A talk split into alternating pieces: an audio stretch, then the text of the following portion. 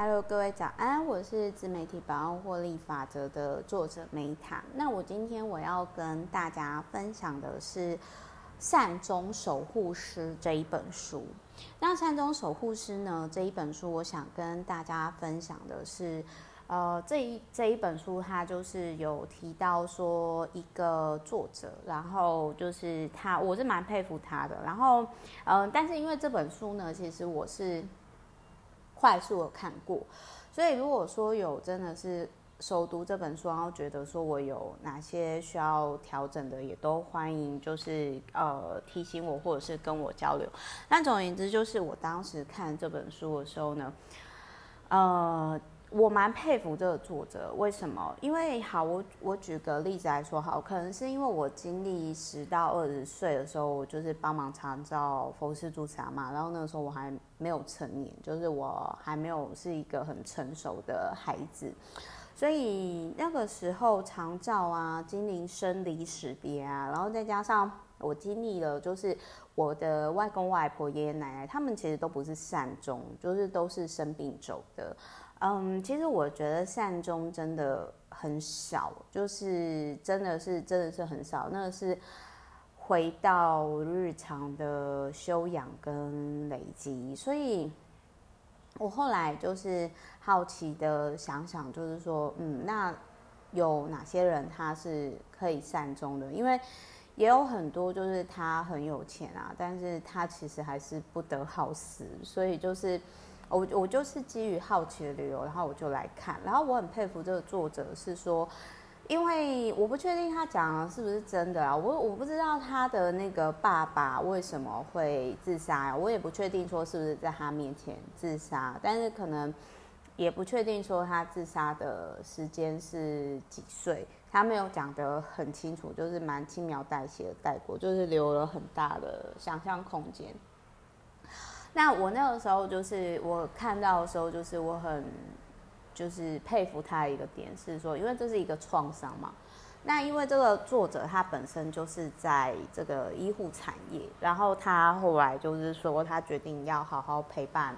就是每个人临终的时候，然后到目前为止他已经好好的守护了，就是等于说一个人快要走的时候，然后去拥抱他，让他好走。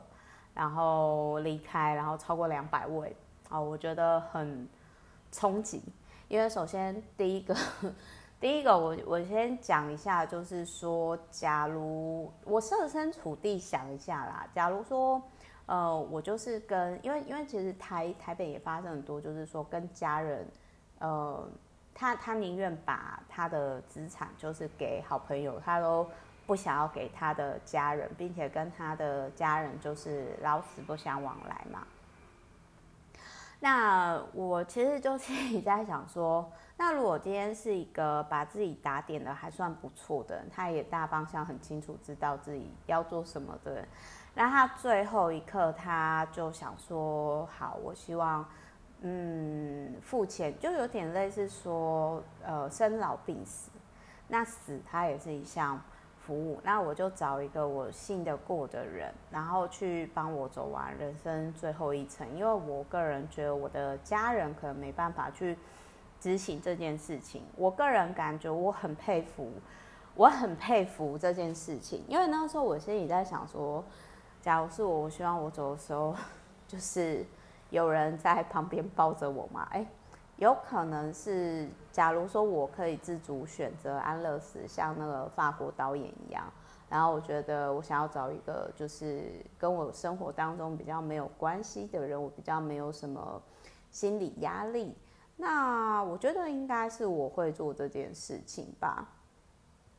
我觉得，反正总而言之，我觉得这个作者真的是很酷，就是我觉得很佩服他啦，因为你要想，就是你的家人。在可能就自杀了，然后这是你的人生创伤，然后你选择直接去面对这个产业，然后重点是还有超过两百位的以上的人信任你，光是想到这一点，你不觉得那就是不可思议吗？而且我觉得人在死之前，就是其实他会很恐惧，所以如果说今天。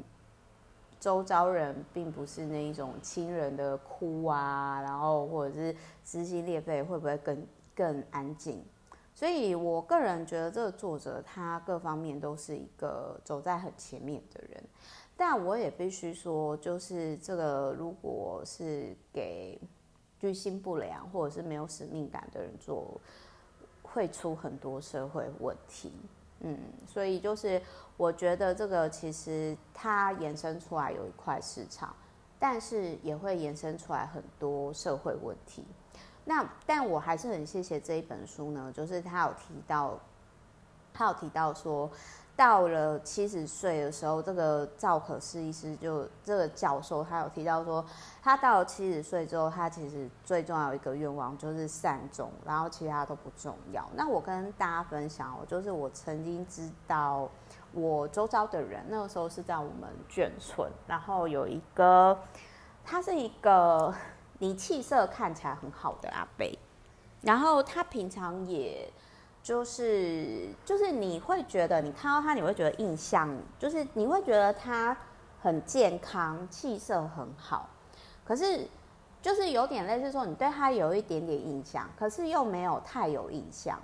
然后后来就是他，我印象中很深刻，就是他离开的时候，他先跟我们眷村的人讲说。我大概几个礼拜之前，我我会离开，然后请你准备好什么什么，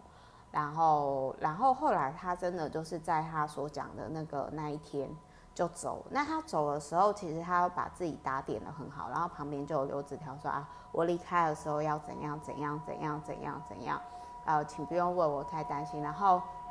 然后因为眷村其实很多老兵嘛，因为说实话，我其实。对，就我有点忘，因为那个真的是有点久了。那反正我那个时候印象很，听村里大妈大娘他们在讲的时候，其实我很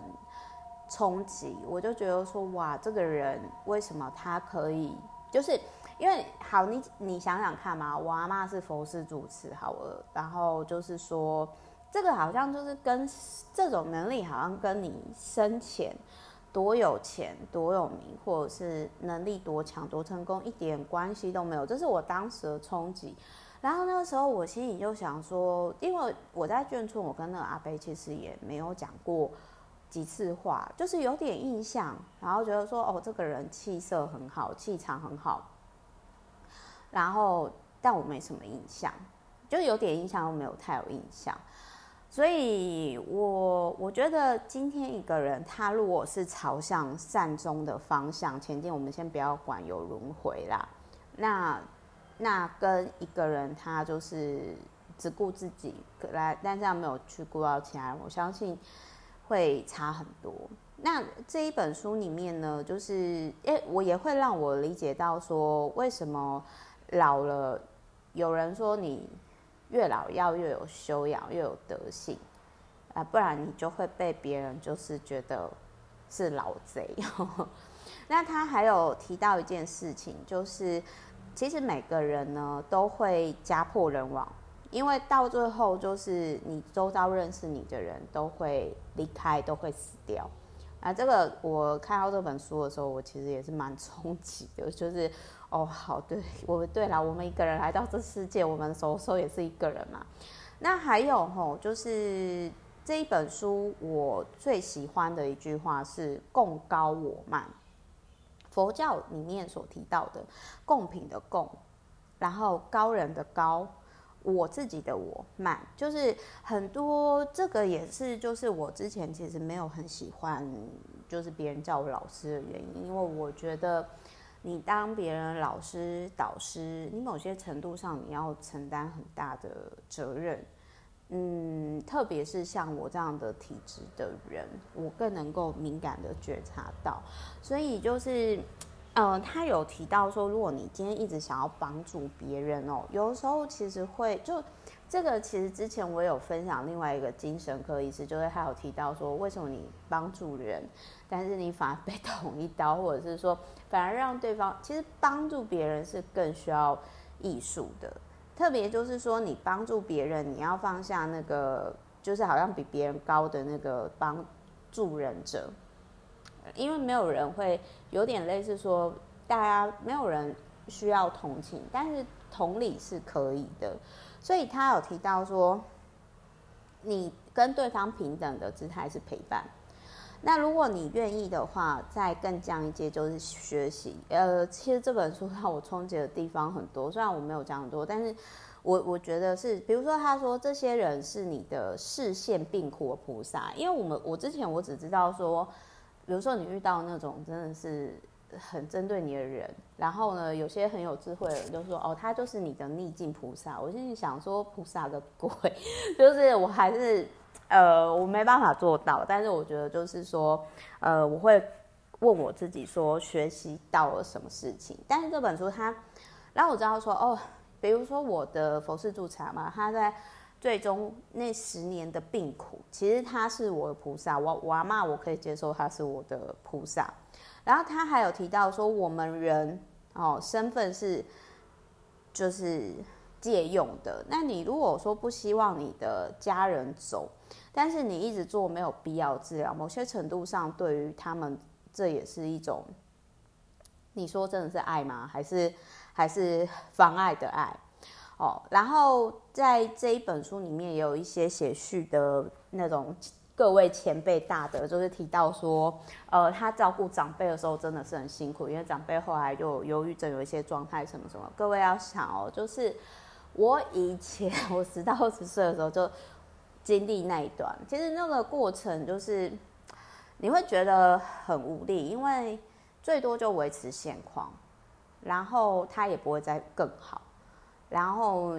你好像要重复做一些没什么价值也没什么意义的事情，然后再来还有就是它里面也有提到，这个作者也有提到说他曾经也是有那种灵魂离开身体，就是濒死体验。那我我我我跟大家分享，如果你曾经有做过全身麻醉手术，或者是那种濒死体验，大概也会有类似的，也会有类似的状况这样子。好，然后再来呢，就是他这个作者他有提到，就是他从事看护工作呢，已经二十六年了，然后我真的是非常的佩服他。还有就是呢，天台宗比丘尼师有提到说，人死之前散发的能量，足以让五百二十九个二十五公尺游泳池的水沸腾。那当然，可能科学家就会觉得说，哦，真的吗？真的是这样吗？你怎么测量的？但无论如何，我个人会觉得说，你今天你这个作者他。陪伴了陌生的超过两百人临终的灵魂，我觉得真的是还蛮佩服他的，这真的是不太容易。那他还有提到说，他虽然他的爸爸是自杀的，但是他的爸爸曾经有谢谢他，那这个印象让他就是很印象深刻。那他也有提到说，就是幸福善终有一个过程，就是陪伴是很重要。如果你走的时候，就是有人陪伴你，你是很幸福的。那可是我当时我在看这本书的时候，我其实是在想说，那个我以前遇到眷村阿伯，我感觉他会把自己打理得很好，他也不想麻烦别人，然后他知道自己的死期，然后他全部交代好之后，最后再拜托。把钱放好，然后拜托别人，然后就是什么都弄一弄。呃，我觉得那个也很酷，那个是我会比较比较好的方式，因为我觉得如果我人生最后一层，除非说我是在瑞士安乐死那种什么机构吧，不然我个人觉得我应该会有尴尬癌之类的。那我也是在这一本书里面，我才发现到说，其实并不是。有些，比如说有些人是好走，有些人他可能是充满惊恐走了，但是也有些人死的之前会乱骂人，呃，就是并不是说人之将死，其言也善，这个会让我很震撼，因为我不知道说原来原来是有这个状态。那这本书呢也有提到，就是跟内观有有相关的的部分。那还有，我觉得当时我很冲击的地方是呢，这个因为这个作者他有就是看护的整个专业经验。那我才知道说，原来一天是要帮老人换八次尿片。呃，我自己以前的经验呢，是我的佛氏助产妈，她因为自尊的关系，她即使到后期有轻微失智症，她还是坚持不要换尿布。到很后面很严重、很严重的时候，她已经没有自主能力的时候才答应。那所以。我其实没有想到说要换那么多次，因为我们后期实在是太累了，就是说我跟妈妈，然后我们还有请那种外籍看护来来照顾这样子。好，那还有一件事情就是，他有提到说他的这个作者有提到，他们家族就是很多人都是自杀而死，但是。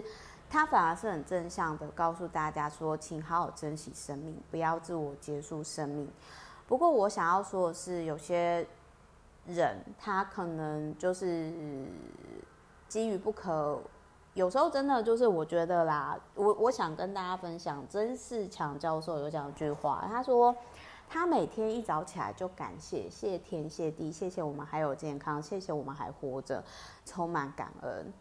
然后。然后就是他觉得就是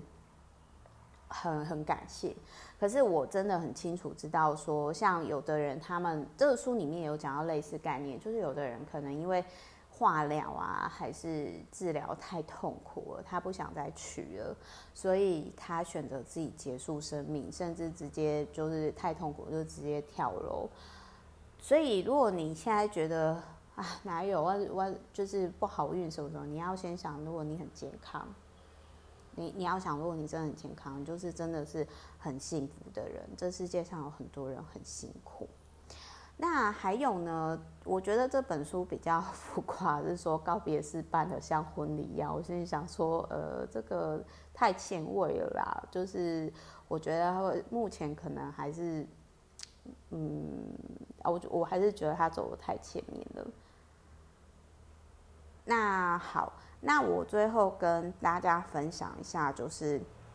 这本书让我觉得，我也曾经有类似的概念，就是呢，有一个已故的经济评论家呢，他生前有写过他的死法。那这个经济评论家四十一岁的时候，因为得肺癌走了，然后他把自己的死当成商品卖。那我我其实那个时候曾经有跟。我的员工讲过一些气话，然后那个时候我的员工呢，他其实就有跟我提到说，